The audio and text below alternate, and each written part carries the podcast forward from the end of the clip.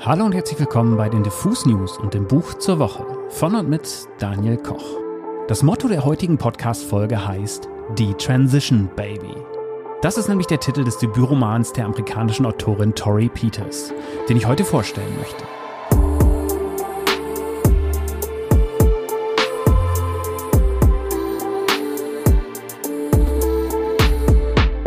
Peters hatte ihr Coming Out als Transgender im Alter von 26 Jahren und begann ihre Hormonbehandlung, als sie 30 war. Die von ihr gewählten Pronomen sind sie, ihr. Die Transition Baby wurde in England im letzten Jahr mit dem renommierten Women's Prize for Fiction ausgezeichnet. Und damit war sie die erste Transfrau, die diesen Preis gewann. Was natürlich ein paar konservative Stimmen auf die Palme brachte, die aber zum Glück mit ihrer Empörung ins Leere liefen. Die Transition Baby ist Ende März auf Deutsch bei Ullstein erschienen und wurde vorzüglich übersetzt von Frank Sievers und Nicole Seifert. Letztere kennt ihr vielleicht, wenn ihr diesen Podcast regelmäßig hört. Ich hatte im letzten Jahr ein sehr interessantes Gespräch mit ihr über ihr Sachbuch Frauenliteratur, in dem es auch kurz um ihre Arbeit als Übersetzerin ging. Interessant ist auch, dass sich der Ullstein Verlag auf den ersten Seiten des Buches herzlich bedankt bei Linus Giese für sein Sensitivity Reading. Giese hat 2020 das autobiografische Buch Ich bin Linus, wie ich der Mann wurde, der ich schon immer war, veröffentlicht und gilt seitdem als eine der wichtigsten Stimmen für Trans-Themen und Menschen in Deutschland. Es macht durchaus Sinn, ihn bei einem Buch wie Die Transition Baby noch einmal checken zu lassen, ob die Übersetzung den richtigen Ton trifft und konsequent und richtig gendert. Und wer übrigens an dieser Stelle jetzt mit den Augen rollt oder schon beim Wort Gendern Schnappatmung kommt, der möge bitte gleich abschalten. Aber worum geht es nun in diesem Buch? Und was ist eigentlich eine Detransition? Mit diesem Begriff bezeichnet man das Ablegen der Identifikation mit einem anderen Geschlecht und das ganz oder teilweise rückgängig machen der geschlechtlichen Transition in sozialer, rechtlicher oder körperlicher Hinsicht. Kurz gesagt, Detransition oder Detransition ist ein in jeder Hinsicht empfindliches Thema das oft als Angriffsfläche genutzt wird von ewig Gestrigen, die meinen, man würde heute das Geschlecht wechseln wie andere die Lieblingsfarbe. Was natürlich empathieloser Bullshit ist und im Kern überhaupt nicht stimmt. Die Transition zeigt eben eher, dass Gender und Geschlecht komplexe Angelegenheiten sind, in die biologische, biografische, aber auch gesellschaftliche Aspekte hineinspielen. Torrey Peters lässt sich mit ihrem sehr lustigen, sehr offenen, sehr intimen, sehr gefühlvollen Buch aber gar nicht auf eine moralische oder ideologische Bewertung ein, sondern wirft die Leserinnen und Leser mit viel Freude in einen Strudel aus Sex, Gender und Emotionen inmitten der queeren Bubble in New York. Viele Kritiken beschrieben das recht treffend als queere Soap Opera, die oft mit den Mitteln von Sex and the City arbeite. Und das trifft die Sache eigentlich ganz gut lenkt aber ein wenig davon ab, dass neben den hochtourigen Glamour-Szenen oft auch sehr intime, herzwärmende Momente erzählt werden, die deutlich machen, wie komplex queere, die Gendergrenzen verwischende Beziehungen werden können, wenn es zum Beispiel um Themen wie Zugehörigkeit oder Kinder geht. Im Mittelpunkt des Romans stehen drei Personen, die gemeinsam die Aussicht auf ein Baby haben. Reese ist eine Transfrau, die mütterliche Gefühle hat, aber nicht weiß, wie sie diese ausleben kann. Amos lebte eine Weile als Frau, nannte sich Amy und führte eine Beziehung mit Reese. Seit der Detransition drei Jahre vor Beginn der Erzählung heißt er wieder Amos, führt ein cis-männliches Leben und schwängerte aus Versehen Katrina. Die wiederum ist nicht nur seine aktuelle Geliebte, sondern auch seine Chefin. Amos hätte nicht gedacht, dass er überhaupt noch zum Kinderzeugen fähig wäre, weil er so lange Östrogen- und Testosteronblocker genommen hatte. Katrina wiederum will alles, nur kein Kind. Sie ist traumatisiert von einer früheren Fehlgeburt und hält ihre Karriere für wichtiger. Also kommt Amos auf die Idee, dass doch seine Ex Reese die Mutterrolle übernehmen könnte. Da Katrina und Reese auch Meinungen zu dem Thema haben, wird die Sache kompliziert und emotional. Damit ihr ein Gefühl dafür bekommt, wie Torrey Peters dieses queere Beziehungsdrama erzählt, das tatsächlich ein wenig nach moderner Soap Opera klingt, lese ich euch jetzt mal ein paar Seiten vom Anfang des Buches vor, in denen Reese über ihre aktuellen Affären sinniert. Für Reese war die Frage, zogen verheiratete Männer sie magisch an? Oder waren in dem Pool von Männern, die für sie als Transfrau verfügbar waren, einfach nur Typen, die sich schon eine Cis-Frau gesichert hatten und jetzt experimentieren wollten? Die bequeme Antwort, für die alle ihre Freundinnen plädierten, hieß Männer sind Tiere. Nur war Reese jetzt schon wieder mit so einem blendend aussehenden, charmanten, fremdgehenden Arschloch zugange. Da sitzt sie im schwarzen Spitzenkleid in seinem BMW und wartet auf ihn, während er im Dwayne Reed Kondome holt.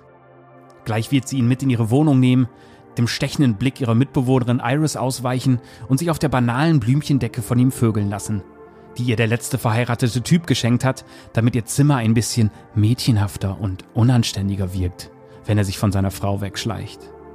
Reese hat ihr eigenes Problem längst erkannt. Sie konnte nicht allein sein. Sie floh vor ihrer eigenen Gesellschaft, vor der Einsamkeit. Ihre Freundinnen erzählten ihr nicht nur, wie furchtbar fremdgehende Männer sind, sondern auch, dass sie nach zwei krassen Trennungen Zeit braucht, um sich zu finden und zu lernen, mit sich allein zu sein. Aber sie hatte kein Maß fürs Alleinsein. Gab man ihr eine Woche für sich, igelte sie sich ein und schüttete einen exponentiell anwachsenden Ascheberg aus Einsamkeit auf bis sie davon träumte, alles zu verkaufen und mit einem Boot ins Nirgendwo zu treiben. Um sich wieder ins Leben zu katapultieren, ging sie dann auf Grinder oder Tinder oder was auch immer und schickte 10.000 Volt durch ihr Herz, wenn sie der Affäre nachjagte, die ihr das dramatische Herzrasen versprach. Mit verheirateten Männern ließ sich die Einsamkeit am besten vertreiben, denn verheiratete Männer konnten selbst nicht allein sein. Verheiratete Männer waren Experten im Zusammensein, im Nicht-Loslassen, komme was da wolle, bis dass der Tod uns scheide. Unter dem Vorwand, sie habe, Zitat, nur eine Affäre, Zitat Ende, machte Reese einen tiefen, harten Schwalbensprung. Sie redete sich ein, es wäre nur was Kurzes, was ihr erlaubte, jeden Fetisch auszuleben, von dem der Typ träumte, um jede seiner geheimen Wunden freizulegen, sich selbst auf die geilste, verruchteste, unverantwortlichste Art zu erniedrigen und dann in Bitterkeit zu verfallen weil es nur was Kurzes gewesen war. Weil, war sie nicht mutig und verletzlich genug gewesen, um so tief und hart zu tauchen? Sie hielt sich selbst für attraktiv, volles Gesicht, üppige Figur, aber ihr war klar, dass sie keine Auffahrunfälle verursachte. Und dass die Leute ständig mit offenem Mund um sie herumstanden und die Auswüchse ihrer Intelligenz bewunderten, war ihr auch noch nicht aufgefallen. Doch mit dem richtigen Mann hatte sie Talent fürs Drama. Und wenn ihr die Einsamkeit kalt in den Knochen saß, konnte sie es destillieren und abfackeln wie Kerosin. Der aktuelle Mann ähnelte den vorigen. Ein attraktives, verheiratetes Alpha-Tier, das sie im Schlafzimmer an der Leine hielt. Nur war er diesmal noch besser, denn es war ein HIV-positiver ehemaliger Cowboy. Jetzt Anwalt. Er stand auf Transfrauen und war Zero-konvertiert, als er seine Gattin mit einer Transfrau betrog und seine Gattin war bei ihm geblieben und jetzt betrog er sie wieder. Und zwar mit Reese. Rah! Warst du etwa Bottom? hatte Reese ihn beim ersten Date gefragt. Scheiße, nein, sagte er. Mein Arzt meint, das Risiko, sich bei einem Blowjob zu infizieren, liegt bei 1 zu 10.000. Und wenn man mal davon ausgeht, dass es pro Minute 10.000 Blowjobs gibt, dann war der eine von den 10.000 halt ich. Aber sie hat mir auch echt oft eingeblasen. Cool, sagte Reese die wusste, dass diese Erklärung nicht den Tatsachen entsprach, aber tat, als würde sie es glauben, allein schon, damit er bei ihr nicht versuchte, Bottom zu sein. Innerhalb einer Stunde hatte sie ihn in ihrem Zimmer und hörte seine Beichte, wo und bei wem er sich wirklich angesteckt hatte. Innerhalb von zwei Stunden brachte Reese ihn dazu, ihr von seiner enttäuschten Frau zu erzählen, die sie von ihm kein Kind machen lassen wollte, obwohl das Virus kaum noch nachweisbar war. Er erzählte, wie abscheulich seine Frau die In-vitro-Behandlung fand und dass sie das klinische Prozedere jedes Mal daran erinnerte, was er getan hatte und warum sie jetzt auf einem kalten Behandlungstisch lag, anstatt im warmen Ehebett. Ich bin bei dir viel offener als sonst, sagte ihr Cowboy überrascht und knetete weiter ihre Brüste. Die Macht der Möse vermutlich. Vielleicht kriegst du meine Möse, ahmte sie eine gedehnte Cowboy-Melodie nach, aber eine gute Frau häutet deine Seele. Ist das so? sagte er noch gedehnter. Er legte ihr seine große Pranke in den Nacken und zog ihr Gesicht näher an seins. Sie seufzte, ihr Körper erschlaffte. Mit glasigen Augen begegnete sie seinem Blick. Pass mal auf, meinte er. Ich nehme jetzt deine Möse vor. Er hielt kurz inne und drückte ihr Gesicht langsam und bestimmt ins Kissen. Und um deine Seele kümmern wir uns später. Tja, damit hätten wir uns das Explicit-Zeichen vom Podcast wohl redlich verdient. Danke dafür, Tori.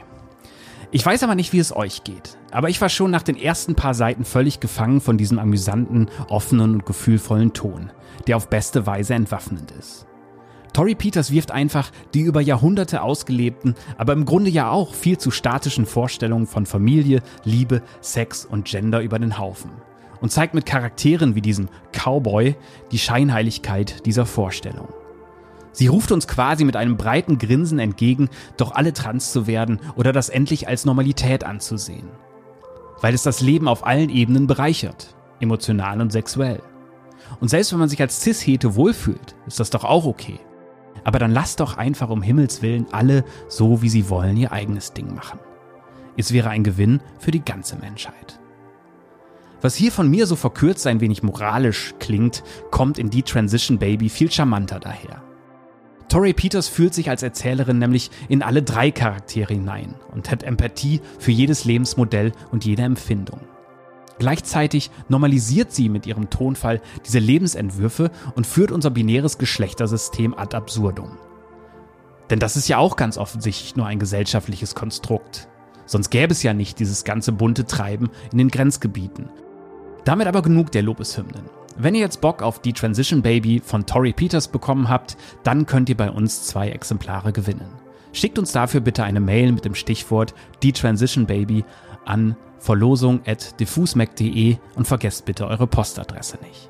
Das war's für heute mit dem Buch zur Woche bei den Diffus News. Von und mit Daniel Koch.